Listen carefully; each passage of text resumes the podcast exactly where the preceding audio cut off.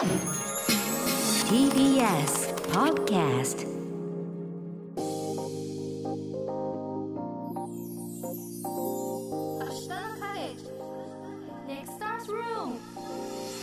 明日のカレッジ。お届けしているのはキニマンス塚本二木とあーちゃんぺとあ言わないです。通しちゃった本日のネクスターの佐藤花江さんですはい新しいパターンのね今日言うのかと思って。よろしくお願いしますはい、ありがとうございます。えーここからの時間は、アイストラカレッジが注目するあらゆる分野の若きチェンジメーカーをご紹介するネクスターズルーム。本日のネクスターは、アーティストで東京芸術大学院東京芸術大学大学院生の佐藤花江さんです。失礼しました。よろしくお願いしよます。ろしくお願いします。はい、佐藤さんは、はい東京芸術大学美術学部絵画科油絵専攻を修了後 現在は同大学院で美術解剖学を専攻されています。タトゥーとアートをテーマにした研究や活動をされていて、えー堀市でもいらっしゃるとのことです。2020年にタトゥースタジオを設立し現在は1ミリタトゥープロジェクトを行っていらっしゃいます。はいという、えー感じの子なん人な人なんですけれど、美術解剖学って、私ずっと過去に、はい。あの美術モデルをね何年かやってた時期があったんですけれど、そのまあ人の体を描く時って、はい。当然筋肉骨とか皮膚ってあるじゃないですか、それをよりリアルにより忠実に描くためには、うん。やっぱりその人体の、まあ、裸体裸をこうまじまじと見ないと描けないんですよね。そうですね。やっぱりその人間の体の構造を理解していた方が、あの絵画も彫刻もあのより自分が思った通りに作れるっていうのはありますね。うん、でこの美術解剖学というところでは、そうやってあの、まあ、裸体のモデルさんの体をこう研究しながら、どうすればこれを絵に再現できるんだろうっていう勉強されてるんですか、いや美術解剖学ではヌードデッサンもするんですけども、メインは解剖なので人とか動物の解剖をしながらその構造を理解してでそのりあのなんだろうそれを、まあ、作品に落とし込む、あの応用するっていう学問になります。え人を解剖するとは？えっと人は、えっと医学部ではないので実際に解剖はできないんですけども解剖の見学に行ったりとか。あーそういうえじゃあご遺体をそうです。えー、すごい。それを見てであこういうふうに筋肉とか骨ってできてるんだそうです。はあ、では医学とアートの狭間って感じしそうですますよえじゃあそれぐらいその人の体っていうものにご興味がおありなんでしょうか？はい、もともと小さい頃から好きで、それこそ私がし4歳か5歳くらいの時にあの人体の不思議展っていうのがあったんですけど、はい。ご存知ですか？え初めて聞きました。あの人間のそのご遺体を、まあ、いろんなあの状態で、えー保存したものを展示しているものがあってその時に初めてその人間の脳をコーティングされたものをあの触ったんですけどもそれが結構綺麗で。4歳5歳の。45歳くらいですかね、ははいい感動したのを覚えてます。重いんですか？重いです。いややっぱ脳って重いんだ。へ ーそこからずっとその人体というところに何か見せられて、ね。現在はアーティストとして、はい。えータトゥーアーティスト堀市さんとしても、えーはい。活動されてるわけですけれど、今日はあの1ミリタトゥープロジェクトというものがね、何なのかはい。すごく気になっているんですけれど、早速この1ミリタトゥープロジェクトの何かこう写真などをね、い、くつかはい。持ってきてくださってるようですが、はい。はい、これこんな指感じで。指すごい。の横の部分にはいターコイズ色っぽいのがそうんなかですね青緑。ってうん。ほくろに見えますね、はい。これパッと見ほくろに見えるんですけどもあの実際あのほくろのメラニン層と違ってそのメラニン層の下にインクが入るのでちょっとほくろよりも奥行きがあるところに色が入ってる状態になりますこれってさっきの指の方も、はい。この耳の裏の方も色同じじゃないですか、はい。色。それって色にも何か意味があるってことですか、色はあのお好きに選んでもらう感じなんですけどもでもそのメラニン層の下にインクが入るので同じ色を入れたとしてもその誰に入れるかどこの部位に入れるかによって見え方が変わってきます。なんかその青緑色の本当にもうペンでちょっとこうポンってやったような感じの、これがタトゥーなんですよね。これが実際タトゥーです実際にその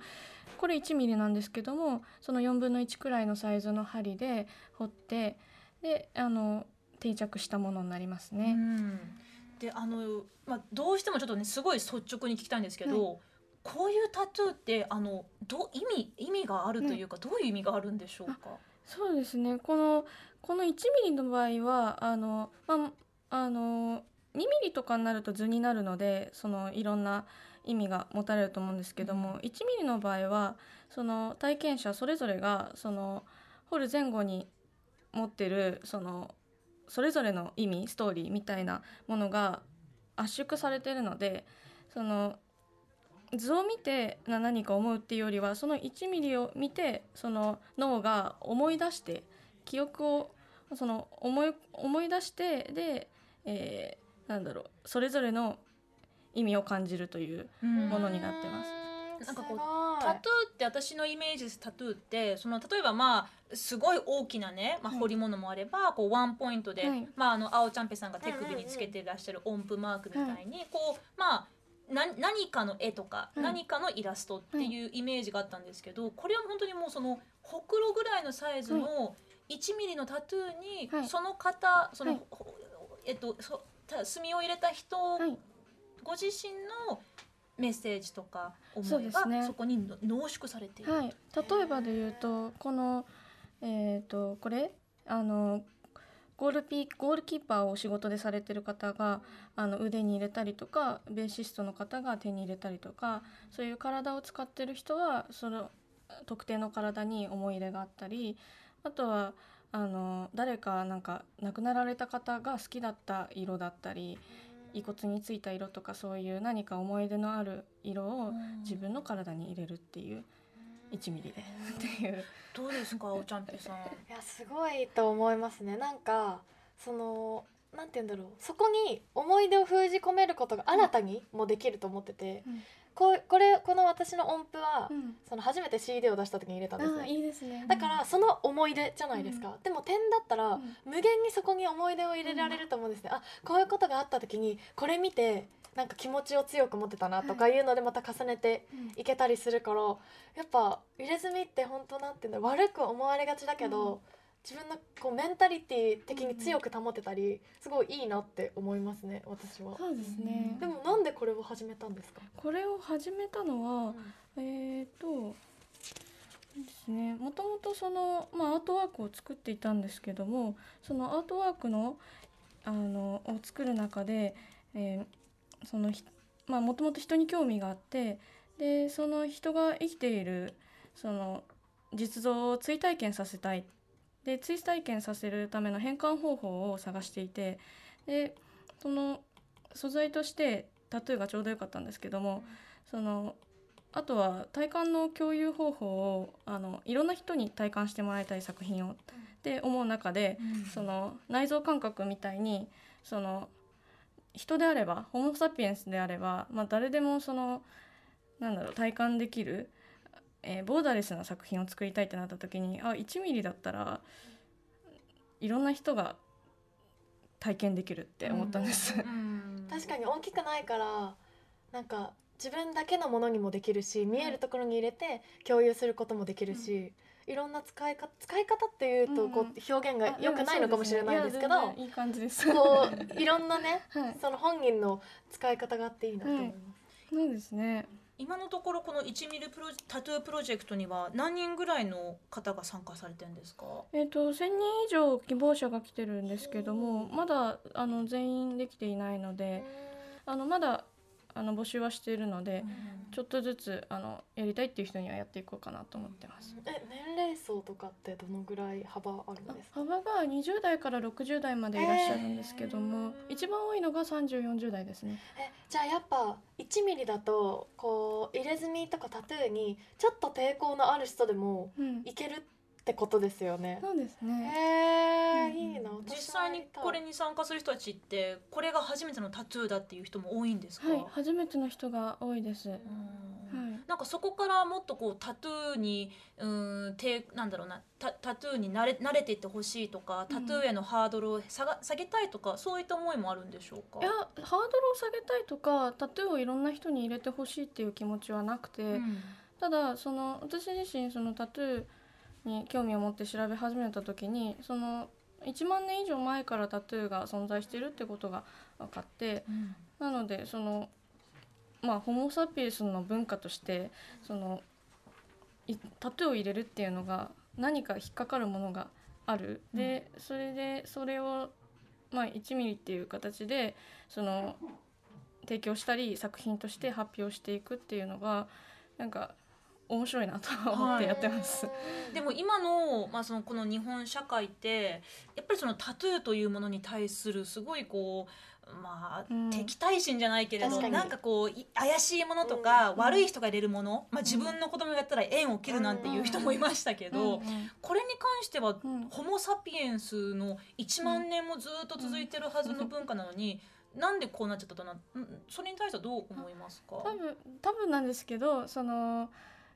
ちょうど今あの一番日本で多いのって昭和生まれの人だと思うんですけどもその昭和の時代にそのタトゥーとか入れ墨がちょっと悪いイメージを持つような反社会的なものだったりとか悪いイメージ持つようなメディアとかそういう映画だったりが結構流行ったので、その影響でその、まあ、温泉とかもその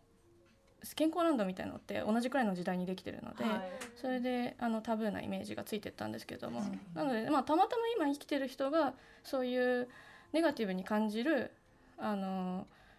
文化を享受してたっていうだけで、うん。まあ、生きてる時代が違えば同じものでもその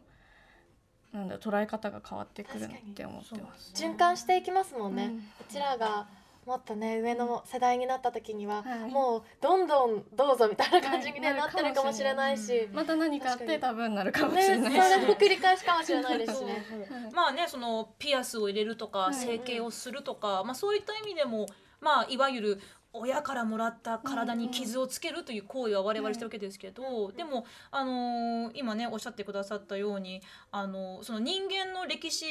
長い歴史を見てみれば、はいそれがこう例えば、まあ、民族としてのアイデンティティだったり、はい何か自分の、うん、な何かを主張するために、ごく当たり前にあったもの、文化なのかなってちょっと思うんですけど、それを忘れてしまってるんですかね今の日本社会って。うん忘れたというよりはまあ逆にそのある種民族としてというかその社会としてあのダメなんだろうタブーなタイミングに入っているっていうだけうんであの例えばイスラム圏とかでもそのタトゥーがあんまり良くない時代もあればあの逆に巡礼でタトゥーを入れてた時とかもあるので。へあすまあそのそうですね時代によって変わっちゃうもんかなと。ーそうよね。何でも常識ってそういうものよ確かねに。なんか私的には、はいそのこう悪いイメージを持たれてしまうのって一般の方が悪いんじゃなくて、うん。その仲間に原因があると思ってて、うん。私は入れ墨も入ってますし、はい。ギャルだったので、はい。結構冷たい目にさらされることって多いんですね。あでもそれは周りのせいじゃなくて、うん。入れ墨を入れている誰かが威圧的に使っていたりとか、はい。ギャルの中の誰かがお行儀を悪いことをして、イメージを悪くしてしまってると思うんですよ。だから一般の誤解の方が悪いって私は思わなくて自分の仲間から受け入れてもらえるようにうん頑張ろうよっていうメンタリティでうん結構生きてますね。ねまあ、そういうこう価値観とかがね、いろいろこう交差している今時代なのかもしれませんけど、あの佐藤さんはうん。タトゥーの技術はどこで身につけられたんですか、あタトゥーは、えー、とイタリアに留学してでそのミラノとかのスタジオでインターンをしてました。はいイタリアではタトゥーって結構一般的なんですか？そうですね結構イタリアスペインとかそのラテン系の国だと、うん。まあ肌の露出も多いですし、結構オープンな感じなんですけどもでも一方でその役所とか高級ホテルみたいなところではあのやっぱ制服とかから出ないようなうん。場所にしか入ってないっていう感じですね。TPO に合わせてというところもあるんですね。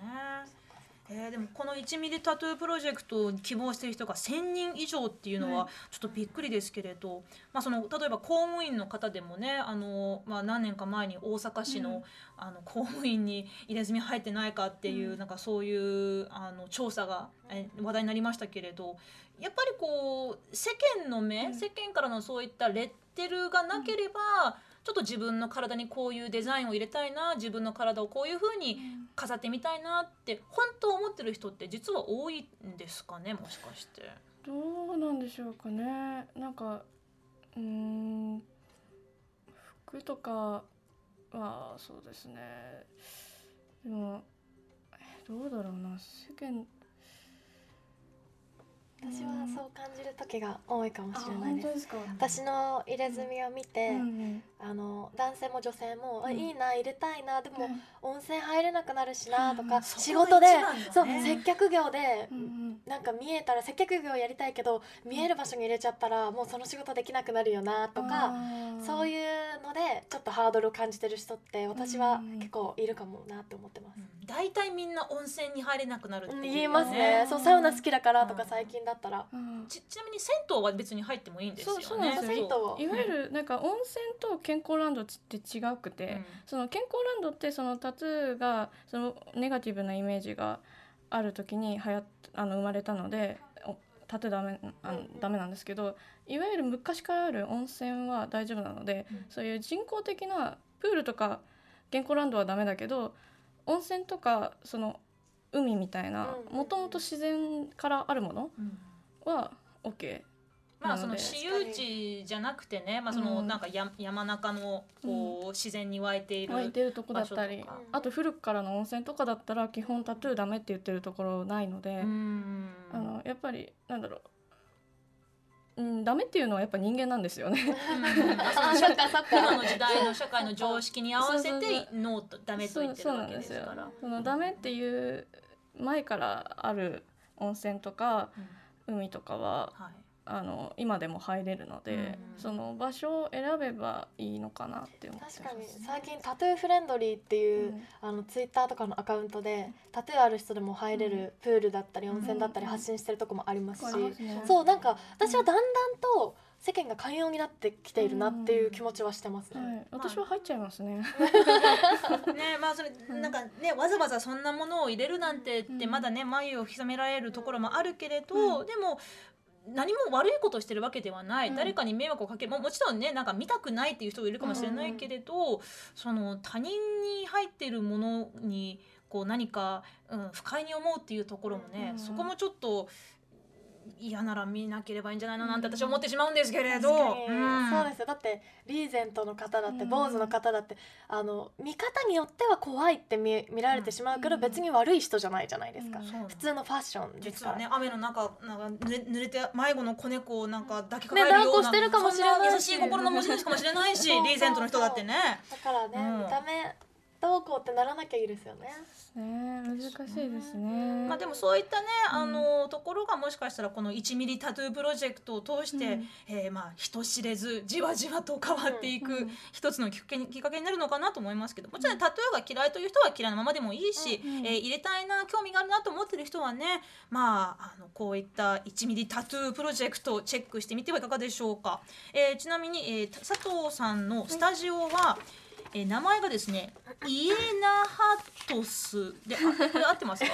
あアルファベットなんですけど。読み方を決めてないので、え？あの名前の佐藤花江を逆から並べたので、そのそういうなるほど。わかんないんですよね自分でも。はい。じゃあなんて読めばいいか。じゃあもうあの佐藤花江で検索した方が早いかもしれません。あそうですね。ねえ、だとしたらこれスペル間違ってませんあそうですね。原稿がだいぶえあそうですよね。だって S の前が O になってるからこれ多分違うってことですよね。あの佐藤花江をローマ字にしてひっくり返したのが、はい。えータトゥースタジオの名前で読み方は特に決まっていないそうはい、です。多分あの佐藤花江か一名入りタトゥーで調べていただいた方がはい。情報が出てくるかなと思います。はい、ちなみにこれはまだあの希望者は募集されてますか？はい、ぜひ。ちょっと私検討しちゃおうかしら。えぜひぜひ。ー、あの普通のタトゥーもされてるんですよね？普通のタトゥーもしてますね。へー。ただなんかあのアートワークとしてはやっぱ1ミリがそのアートとして発表できてできできるとまあ美術史に乗っていけるかなっていう希望があるので、なのでまあ1ミリの方をあのぜひ押していると増やしていきたい、はい、はい推しです。いいですねね、なんか気がついたら自分と同じタトゥーを持ってる人が地球上に何千人もいるって想像すると、うんちょっとなんかねなんかワクワクするっていうか確かなんか人間人人類ホモ・サピエンスっていうなんか共通点が一つ 増えるかなって思いますね。はい、えーここまでのネクスターはアーティストの佐藤花江さんをお迎えしました。どうもありがとうございました。ありがとうございました。